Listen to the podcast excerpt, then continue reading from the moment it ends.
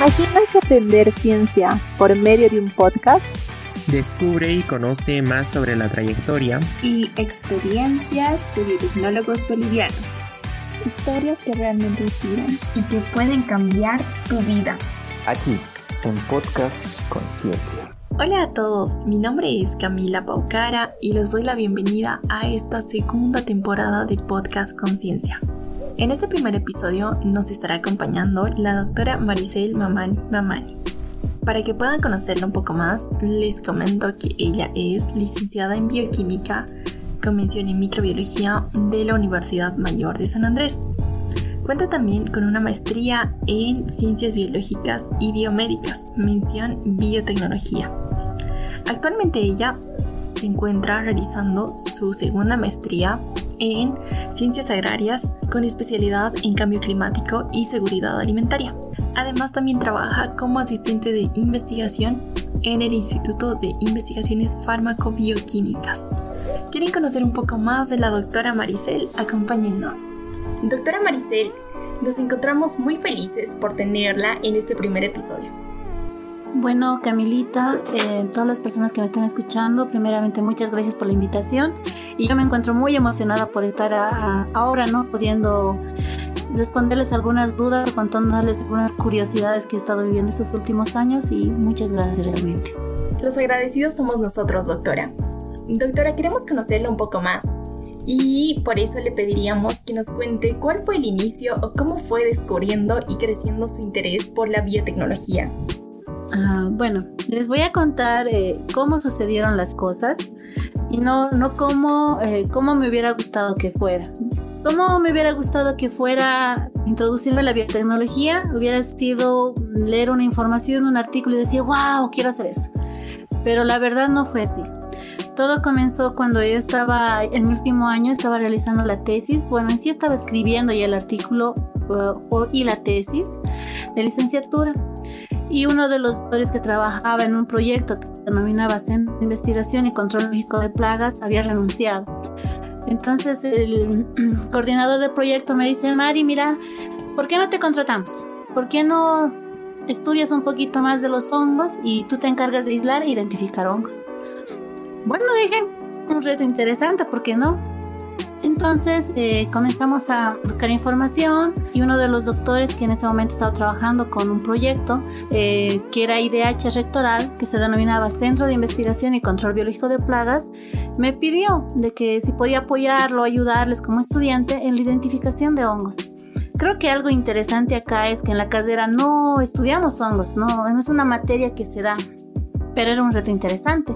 Y dijimos, ¿por qué no? Veamos qué nos sale. Entonces, como una primera experiencia como bioquímica en el lugar, eh, yo pregunté a los investigadores, les dije, no, yo sé que tienen un laboratorio en Irupana, ¿habrá la posibilidad de que tengamos todos los medios allá para preparar? Y me dicen, sí, Mari, tranquila, tú solo vas, recolectas las muestras, las siembras y punto. Bueno, yo confiada me fui, por si acaso llevé unas cuantas placas Petri y cuando llegué al laboratorio había los equipos, no voy a negarlo el problema es que no había los insumos, no había agar, no teníamos em, glucosa y era así como que entraba en crisis. ¿Y ahora qué hago? ¿Qué hacemos? ¿Qué hacemos? ¿Y qué te dice el director no, o el coordinador del proyecto? Eres bioquímica. Soluciona el problema. ¿Qué hicimos? ¿Qué se me ocurrió hacer? Dije, bueno, necesito agar papa. Tengo papa. La zanahoria tiene fructosa y tiene azúcares y bueno, hagamos agar papa zanahoria. Yo en mi locura se me ocurrió por qué no lo licuamos. De todas formas nos dio una pasta. Lo licuamos, lo filtramos, lo plaqueamos y sembramos los hongos. Una maravilla. Se podría decir que lo primero que encontramos era coleto y justamente las muestras de, con las que estaba trabajando era mango. Dijimos, ¡Eureka! ¡Hemos encontrado! Coleto, pero después nos dimos cuenta que, ouch, o sea, la enfermedad que ataca los cultivos de mango es el, el coletotricum y este produce una enfermedad denominada antragnosis. Entonces ahí comenzó mi curiosidad. Dije, ¿qué podemos hacer? ¿Cómo lo podemos controlar? ¿Cómo podemos evitar de usar tantos compuestos químicos? Y no pasó mucho tiempo, defendí la tesis de licenciatura el año 2013, el 2014 me titulé como licenciada en bioquímica Y la doctora Álvarez, que en ese momento simplemente la conocía la, en la materia de biotecnología, y solo había sido mi tribunal, no tenía más conocimiento de ella, me dice, Mari, ¿cómo es? Trabaja conmigo. Tengo un proyecto que es biocontrol de la antracnosis. Yo dije, sí, quiero eso, quiero, porque he visto que está atacando los cultivos de mango. Y ahí comenzó mi hazaña. No sabía mucho de biotecnología, mm, era un tema nuevo, pero gracias al apoyo, a la guía, a la orientación de la doctora María Teresa Álvarez, que hoy en, hoy en día actualmente es la directora del Instituto de Investigaciones Farmacobioquímicas, pude comenzar a crecer en esto. Ella me, me introdujo en este mundo donde me di cuenta que había N maneras de controlar estas enfermedades, que podíamos usar una serie de compuestos que no sean químicos, eh, podíamos usar extractos vegetales, se podía usar aceites esenciales, podíamos usar filtrados bacterianos y filtrados fúngicos. Bueno, mi curiosidad no quedó ahí. El año 2014 se acabó el contrato. Dijimos, oh, encontramos que sí, podíamos inhibir el crecimiento de esta enfermedad empleando aceites esenciales, pero se quedó ahí. ¿Y ahora qué hacemos? Bueno, la doctora nunca me dijo, vete del labo, me dijo, sigamos trabajando. Ya el año 2015 tuve la oportunidad gracias al apoyo de la doctora y siempre la voy a agradecer y es bueno que por este medio pueda hacerlo presente, me pidió y me sugirió hacer una maestría. Y la maestría más loca que, que he hecho hasta el momento, que es la maestría en ciencias biológicas y biomédicas. Y dije, ¿por qué no? Hagamos la maestría esa. Ingresé a la maestría, escogí la mención de biotecnología porque necesitaba encontrar una solución a ese problema. Entonces, ¿qué se, qué se nos ocurrió con la doctora? Me dice, Mari, sigamos con el mango. Dale. Y vimos que ahí había un trabajo. Teníamos un hongo que ya se había estudiado por 15 años aproximadamente, que era el tricoderma harciano, cepa boldo secudar. Entonces me dijo, Mari, trabaja con esto. dije, bueno, entonces mi tesis de maestría va a ser estudiar o evaluar estrategias biotecnológicas que tengan la capacidad de inhibir o controlar estas enfermedades fúngicas. Planteamos tres. Dijimos un filtrado fúngico, un filtrado bacteriano y por qué no un extracto vegetal. Y saben, para no hacer la historia así súper larga, los resultados fueron hermosos. Hemos encontrado que si solo empleamos, un ejemplo, 10 microlitros de extracto de ajo por ml de solución acuosa, puede llegar a inhibir en un más de 90% estos hongos. Y si lo aplicamos en los cultivos de mango, puede llegar a controlar a la mosca de la fruta. Y de la misma manera hemos encontrado resultados similares con el filtrado bacteriano y el filtrado fúngico. Entonces hicimos un trabajo súper completo, súper amplio y ahí comencé. O sea, dije, podemos mejorar. ¿Cuál es la diferencia de mi trabajo con los otros trabajos? Ha sido que yo no he empleado el hongo, yo no he empleado la bacteria. Yo he empleado los metabolitos que estos han producido. Y por falta de tiempo y como que ya tenía que defender la tesis de maestría, solo pude identificar la actividad enzimática que tenía. Por cromatografía en capa fina dije, sí, tenemos ciertos antibióticos, ciertos compuestos que se reportan en bibliografía que pueden inhibir estos hongos, pero lo dejamos hasta ahí. Y bueno, esta experiencia no se quedó ahí, hemos hecho, hemos trabajado con vías de mediación de suelos contaminados con derivados de petróleo. Tuve la oportunidad de poder apoyar y trabajar con el proyecto COTSUDE, que es la primera fase de todo el estudio de quinoa en los tres, eh, ¿cómo se podría decir? En todo el altiplano, tanto altiplano norte, central y sur. Y así, varios trabajos que pequeños que he podido apoyar este tiempo, eh, tesis que he podido ayudar a, poder llevar a cabo ciertos experimentos y una serie de investigaciones. Como les digo, eh, cómo, cómo descubrí mi interés en la biotecnología fue fue por casualidad, fue por azar, fue destino, no sabría decirles. Pero inició con una curiosidad. Inició con que, ¿por qué no? ¿Por qué no? Sé que no me han enseñado, pero sé que puedo aprender. Y qué bello es tener una persona que te guía y te asesora todo este tiempo. Que en este caso, mi mentora, mi maestra ha sido la doctora María Teresa Álvarez. Y actualmente lo sigue siendo, les diré, porque como soy una persona súper loca e hiperactiva, bueno, me considero así, se me ocurrió hacer otra maestría y dije, ahora vamos a ciencias agrarias. Necesito aprender más.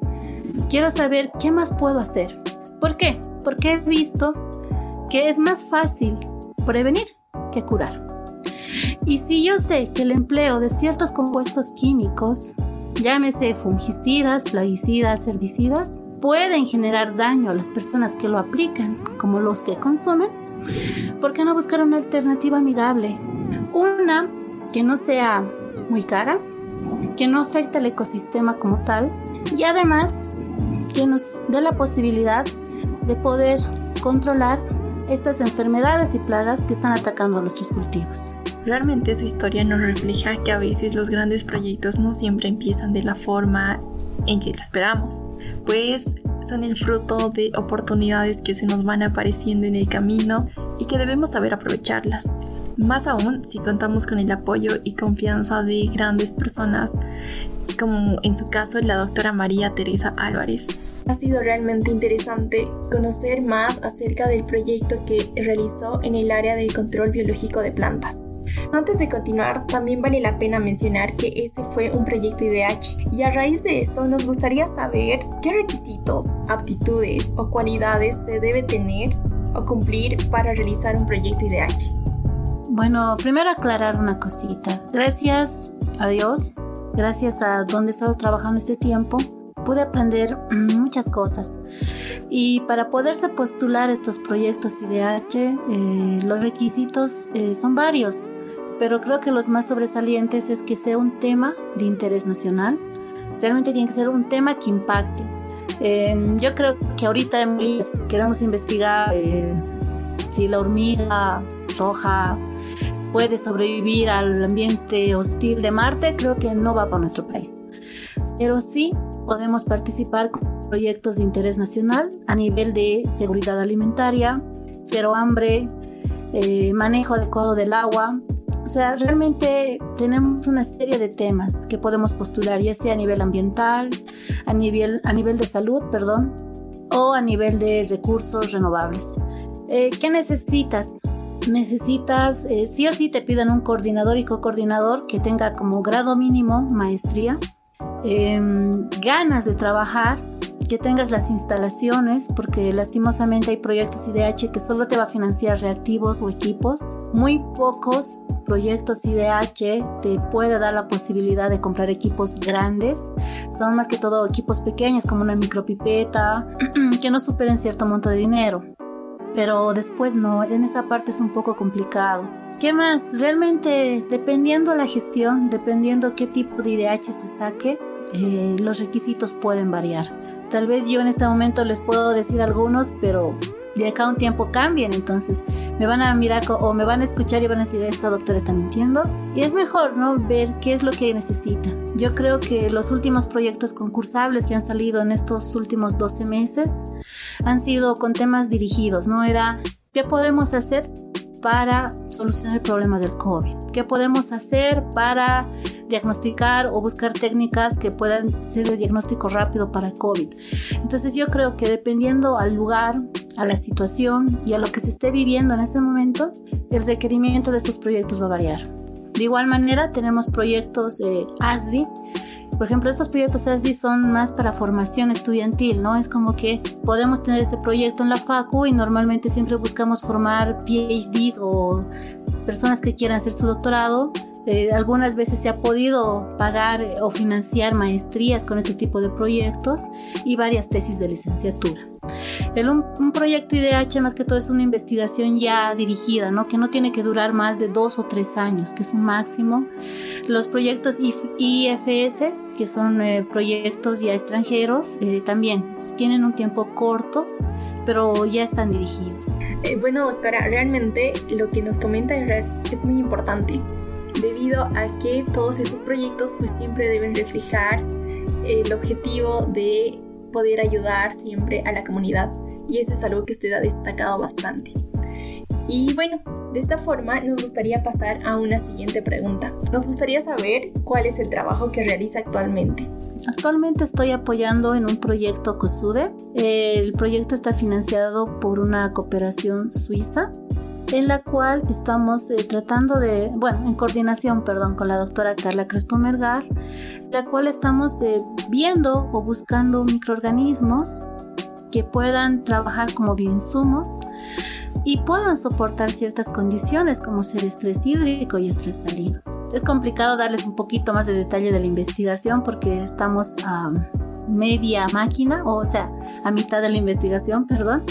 Y yo creo que la doc me va a colgar. Pero les puedo decir que hay cosas muy lindas que estamos aprendiendo. Gracias a este proyecto tenemos actualmente trabajando más de seis inter, bueno, perdón, más de seis auxiliares de investigación y eh, tenemos dos internos apoyándonos y tesistas tanto de maestría como de licenciatura. Los chicos que están aprendiendo acá, eh, quiero que algo quiero dejar en claro con ustedes y gracias por la invitación nuevamente, porque nosotros en el Instituto de Investigaciones Fármaco-Bioquímicas no solo nos dedicamos a investigar, sino también a enseñar. Y algo hermoso que hacemos ahí es poder trabajar con estudiantes que están en tercer año, cuarto año o estén haciendo su tesis y conjuntamente llevar a cabo estos proyectos donde nosotros tenemos las experiencias, les podemos instruir y ellos van a aprender nuevas cosas, como aislar hongos, como aislar bacterias, como ver si una bacteria puede solubilizar fosfatos, incluso ¿no? ver cómo podemos encontrar un microorganismo que promueve el crecimiento vegetal. Y es un temario que si se dan cuenta pertenece más a agronomía. Como bioquímicos nosotros nos han formado para trabajar en la parte clínica. Pero como hay algunos renegados como mi persona, entonces decidimos irnos a la parte ambiental. Y eso es lo bello de esto, de estos proyectos, ya sea COSUDE, IDH, ASDI, eh, cualquier proyecto que tengamos, siempre estamos formando personas nuevas, personas que puedan eh, de alguna manera aprender nuevas técnicas. Y gracias a esto puedo contar con mucho orgullo que tengo varios de mis internos y tesistas trabajando en el área industrial trabajan en control de calidad de alimentos, trabajan en la empresa farmacéutica y han abierto campo en esos lugares. Entonces yo creo que más que querer responder al proyecto es qué es lo que estamos formando en calidad humana. Y bueno, con los resultados que Dios mediante vamos a tenerlo al siguiente año, vamos a poder sacar un artículo y espero en algún momento poder de alguna manera, ¿no? Hablar con ustedes nuevamente y decirles estos han sido los resultados de este proyecto e informarles qué es lo que estamos haciendo para que conozcan más de nuestras investigaciones, más trabajos de los que estamos haciendo y se animen. No saben cuán bello es y tuve la oportunidad de trabajar hace unos dos años con estudiantes de un colegio particular que tenían la curiosidad, ¿no? Y decían, yo tengo una planta carnívora. ¿Cómo es que la planta carnívora come insectos? Y realmente ellos trajeron su planta carnívora y midieron actividad enzimática y vieron que tenían en su salivita tenían enzimas como la quitinasa que tenía la capacidad de disolver la quitina presente en el citoesqueleto de los insectos. Y si se dan cuenta, el instituto no solo se, se abre, abre las puertas para estudiantes universitarios, en algún momento nos ha tocado abrir las puertas para estudiantes de último año o los que están en la prepromoción, siempre no con una solicitud previa a la directora y de esa manera ellos podían hacer investigación. Entonces, eh, hacer ciencia no tiene un tiempo, no tiene un título, porque conmigo trabajan ingenieros, físicos, biólogos e ingenieros de todas las ramas. No he tenido industriales, de alimentos, ambientales y todos metidos en eso, en mejorar la calidad de vida a través de éxitos pequeños. Bastante interesante lo que usted nos dice. Destacamos mucho las ganas y la curiosidad que tiene usted para investigar y hacer realidad todos estos proyectos pero al mismo tiempo también es importante esas ganas que tiene de enseñar. Sin duda el legado que está dejando va a ser bastante importante, o ya lo es en realidad. Bueno, finalmente, para despedirnos, nos gustaría que nos regale un mensaje que motive a todos nuestros oyentes a adentrarse en este amplio mundo de la biotecnología. El mensaje que siempre les digo a mis chicos con los que trabajo, a veces les digo a mis guaguas, los quiero mucho, les digo, el cielo es el límite. Sueña alto, sueña lejos, nada que te detenga. Porque al final, lo único que te queda es ver ahí, arriba, el cielo, y verás grandes cosas.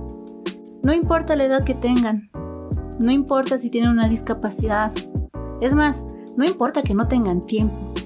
Cuando aman lo que hacen, aman su trabajo, créanme, no es un trabajo, es un placer.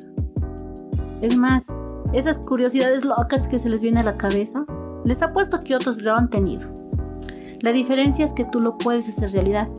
Ojo, siempre con cuidado. Muchas gracias chicos.